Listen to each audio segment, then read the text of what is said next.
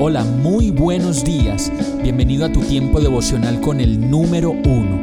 Qué alegría saludarte con la certeza de que Dios está obrando en tu vida su perfecta y buena voluntad, ya sea porque estás aprendiendo de un momento difícil o porque estás disfrutando de su amor a plenitud con paz y tranquilidad.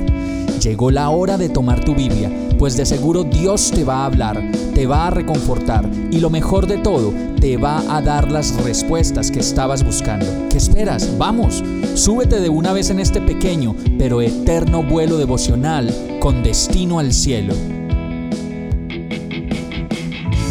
Y el mensaje de hoy se llama Pero el amor es más fuerte. Génesis 29:20 dice, Así que Jacob trabajó siete años para obtener a Raquel, pero su amor por ella era tan fuerte que le parecieron unos pocos días.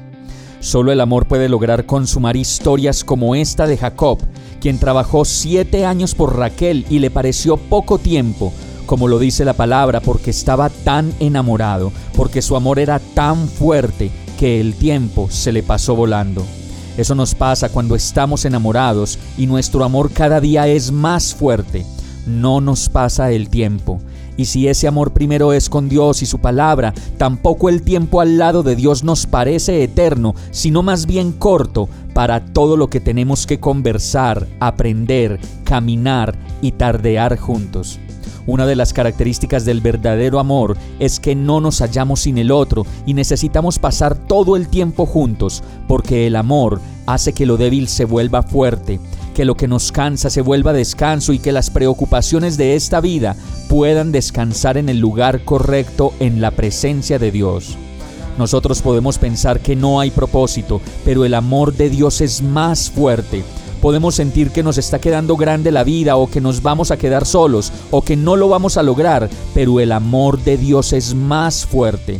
Y con eso es más que suficiente porque ese amor nos sustenta, ese amor nos anima, nos perdona, nos da fuerzas y nos permite seguir luchando por los sueños que Dios mismo ha puesto como una oportunidad para nuestras vidas. Vamos a orar. Señor mi Dios, yo te pido que quites toda confusión en el amor, que me des pasión por lo que hago y convicción para tomar todas las mejores decisiones sobre mis sentimientos y mis pensamientos contigo. No me permitas amar mal, menospreciar a nadie, ni mucho menos no experimentar el verdadero amor a tu lado. Todo esto te lo pido con fe y agradecido en el nombre de Jesús. Amén. Hemos llegado al final de este tiempo con el número uno.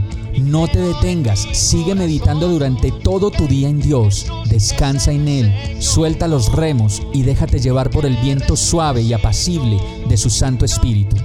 Solo compártelo con quien lo necesite y ames. Hoy, de la mano de Dios, todo será un gran día. Para más información visita nuestra página www.iglesiabierta.com o llámanos al 313-334-0116. Oramos y rogamos para que cada día te enamores más de Dios y para que no pares de pasar todo tu tiempo con el número uno